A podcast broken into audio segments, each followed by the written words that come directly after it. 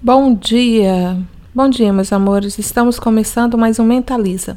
Hoje proponho como centro da nossa reflexão, iniciando esse mês de maio, refletirmos sobre Maria, a mãe de Jesus.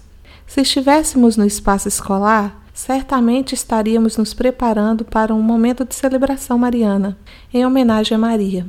Primeiro, porque fazemos parte de uma instituição cujas bases se fundamentam em uma espiritualidade cristocêntrica mariana. E sobre espiritualidade já conversamos bastante. Segundo, porque fazer memória de Maria é afirmar o papel da dimensão humana na história da salvação. E como é possível viver uma espiritualidade, principalmente a cristã, diante dos cenários atuais de tantas incertezas? Nas últimas aulas, refletimos sobre pontos essenciais sobre a espiritualidade, em um sentido lato senso, e na última aula, um pouquinho do cristianismo antigo. Ao nos debruçarmos sobre a instrução dos doze apóstolos nos primeiros séculos do cristianismo e a importância daquele livrinho pequeno chamado de Daquê, no qual as primeiras comunidades tiravam as suas formas de expressar o cristianismo. Um livro curto, prático mas que continha uma essência espiritual. E cristão aqui não era apenas fazer parte de um grupo que tinha uma carteirinha de cristão, não. Significava mais do que isso. Significava adotar para si a mesma atitude de Jesus. E se pensarmos bem, em certa medida poderíamos dizer que todas as vezes que uma pessoa adota como modo de vida a fraternidade, ela está sendo de alguma forma cristã, pelo menos do ponto de vista ético-religioso mesmo sem fazer parte desse grupo, pois a encarnação de Jesus foi um exemplo máximo de fraternidade e de sororidade. E quando olhamos para o mundo, o que mais necessitamos? Fraternidade. Sermos irmãos e irmãs em comunhão. Até parece uma utopia o dia em que todos darão as mãos e se chamarão de irmãos. Se utopia parece um sonho distante, é também uma possibilidade dentro do cristianismo, principalmente quando nós olhamos para a nossa história humana. E por que relembrar a pessoa de Maria quando tratamos de espiritualidade nos dias de hoje, com tantas formas diversas de espiritualidade? Quando nós olhamos, por exemplo, para o Novo Testamento, nos Evangelhos, Maria só é citada nestes livros, nas cartas, de modo subtendido. E em cada evangelho, Maria é apresentada sob uma faceta diferente, mas sempre em função de Jesus. Ele é o centro e não ela. Os evangelhos pretenderam expressar aos seus ouvintes quem era esse Jesus no qual a comunidade acreditava. Algumas compreensões dogmáticas sobre Maria foram se consolidando na medida em que as reuniões dos primeiros séculos, chamadas de concílio, debatiam e queriam encontrar consenso sobre a pessoa de Jesus. Em Calcedônia, por exemplo, em 451, era necessário afirmar as duas dimensões de Jesus, a divina e a humana, em um momento em que alguns insistiam em dizer que Jesus não sofreu na cruz, porque a humanidade dele era só aparência, só de mentirinha. Afirmar sua humanidade, afirmar a humanidade de Jesus, era se opor a um certo docetismo. Então, para isso, teremos que voltar a Maria. Para ser humano, é preciso nascer de uma mulher como outra pessoa qualquer. Então é preciso trazer a pessoa de Maria para o centro da discussão. Sem ela, não haveria humanidade pelo menos não como Deus pretendia, encarnar-se na humanidade. Mas Jesus também é divino. E Maria entra em cena de novo. Para ser divino, ele não poderia ser concebido de modo natural da relação entre Maria e José, por exemplo. Maria, portanto, recebe em si a semente do Verbo encarnado. Se a concepção é virginal, está afirmando a divindade de Jesus. Deste modo, o dogma da virgindade de Maria foi se estabelecendo ao longo dos cinco primeiros séculos do cristianismo. Mas as celebrações em sua memória não acontecem somente por causa da sua virgindade e de outros dogmas, mas como destaca um documento da Igreja, a Lumen Gentium 58, Maria é um exemplo porque ela foi peregrina na fé. Fiquei muitos dias pensando nessa expressão, uma semana para falar a verdade. Peregrina na fé, peregrinos na fé. E a primeira coisa que pensamos é, afinal, o que é fé? Fé é só acreditar? É só uma crença? Fé é acreditar no sobrenatural? É acreditar em Deus? Se partirmos da própria palavra, fé, fidei, significa confiança. E sempre me ocorrem imagens simbólicas para expressar o sentido das palavras. Então lembrei-me de um equilibrista que resolve atravessar uma corda de olhos fechados Primeiro é preciso muito treino para usar essa façanha. A fé também. A fé precisa ser treinada. Quem começa um caminho de fé até ousa dar os primeiros passos nessa corda bamba de encontrar Deus do outro lado ou encontrá-lo atravessando, mas logo vem insegurança, a corda começa a se mexer, a pessoa acha que vai cair e por medo muitos voltam ao ponto inicial. Alguns até desistem, mas outros ainda continuam tentando, uma, duas, três, infinitas vezes. Nessas tentativas, muitos caem pelo caminho, levam a queda da corda e, mesmo assim machucados, voltam a repetir a travessia. Ser peregrino da fé nos dias atuais? Creio que seja assim. Estamos em um tempo, um tempo que nos apresenta maiores e mais incertezas, que geram mais incertezas e que geram mais medos. E o que oferece a fé então? Com certeza não é segurança. Não estamos seguros. A fé assim como a viveu Maria, oferece apenas um caminho, uma corda bamba a ser atravessada.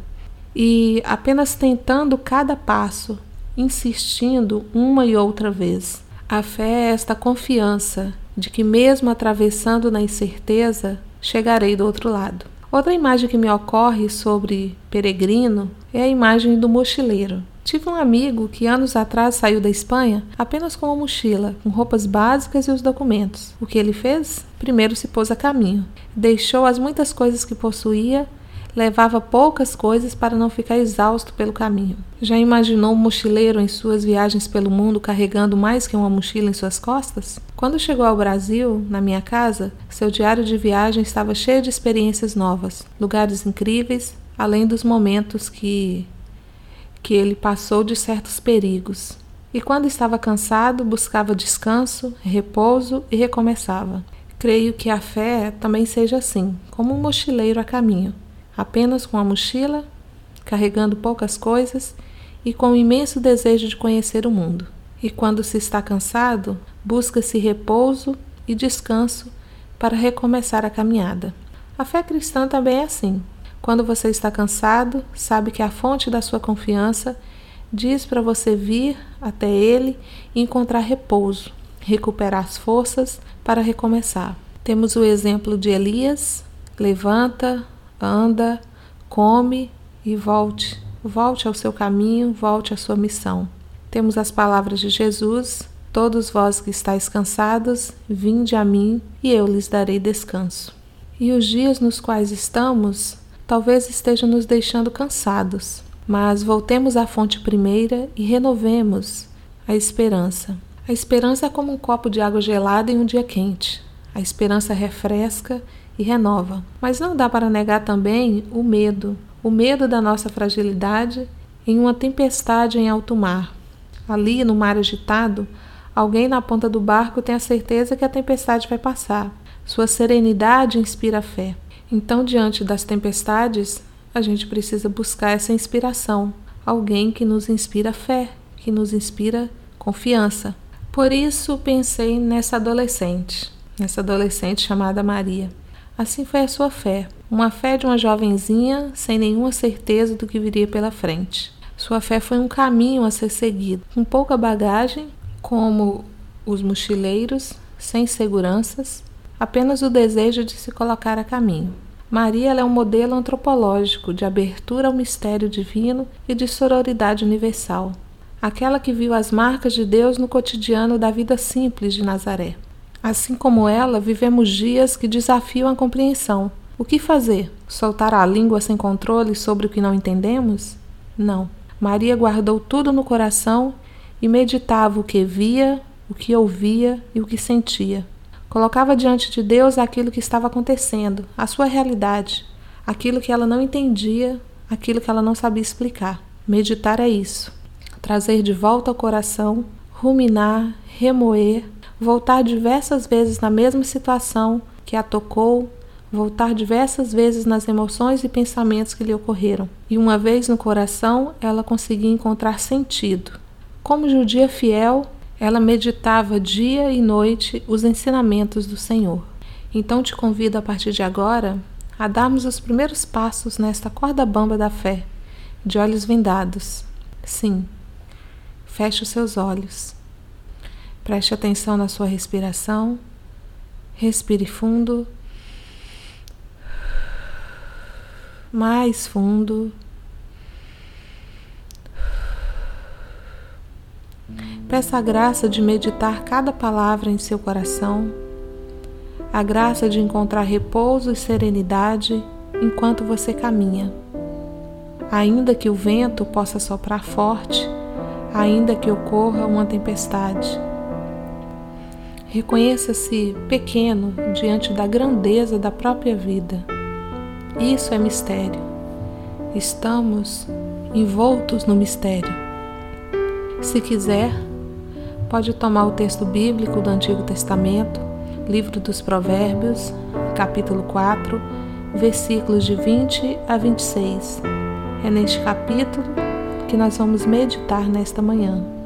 Leia o texto pausadamente, sentindo cada palavra. Meu filho, ouve as minhas palavras, inclina teu ouvido aos meus discursos, que eles não se afastem dos teus olhos, conserva-os no íntimo do teu coração, pois são vida para aqueles que os encontram saúde para todo o corpo. Guarda o teu coração acima de todas as outras coisas, porque dele brotam todas as fontes da vida. Preserva a tua boca da maldade, longe dos teus lábios a falsidade. Que os teus olhos vejam de frente e que a tua vista perceba o que há diante de ti. Examina os caminhos onde colocas os pés e que sejam sempre retos. Não te desvie nem para a direita nem para a esquerda e retira teu pé do mal. Volte novamente ao texto. Repita as frases mais significativas para você.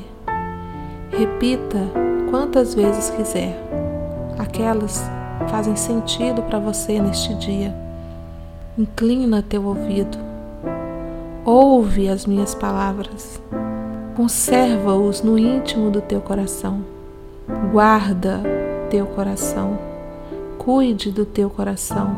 Proteja o teu coração. Preserva tua boca. Preserva tua boca. Preserva os teus lábios.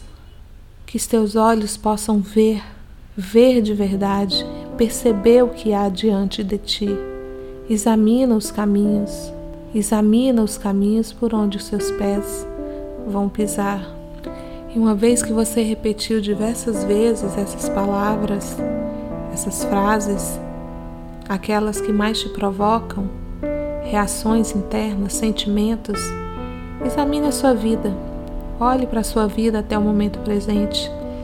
Estas palavras te fazem rever alguma coisa da sua vida, tomar alguma decisão, ter uma postura diferente. Se você quiser, você pode anotar em um pedaço de papel um pedido que brota da sua oração ou aquela frase que fez sentido para você hoje e deixar no lugar visível para que você possa voltar durante a semana.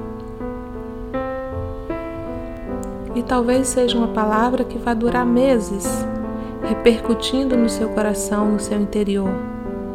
Isso é meditar trazer para a vida a palavra, a experiência de quem conseguiu ver e perceber o mistério em si mesmo. Assim foi Maria. Percebeu o mistério acontecendo dentro dela, o mistério que a envolvia desde o seu ventre, o mistério que ela viu nascer, o mistério que ela viu crescer e o mistério de perder para ser encontrado. E para terminar a sua oração, agradeça desperte em você o profundo desejo de gratidão.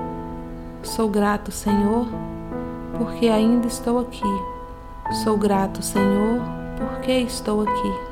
Ave Maria, cheia de graça, o Senhor é convosco.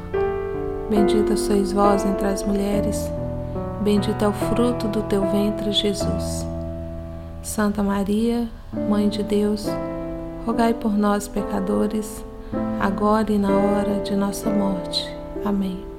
Como Maria, possamos estar cheios da presença de Deus, cheios da graça de Deus para viver o seu mistério. Meus amores, tenham um excelente dia, uma excelente semana e até o nosso retorno.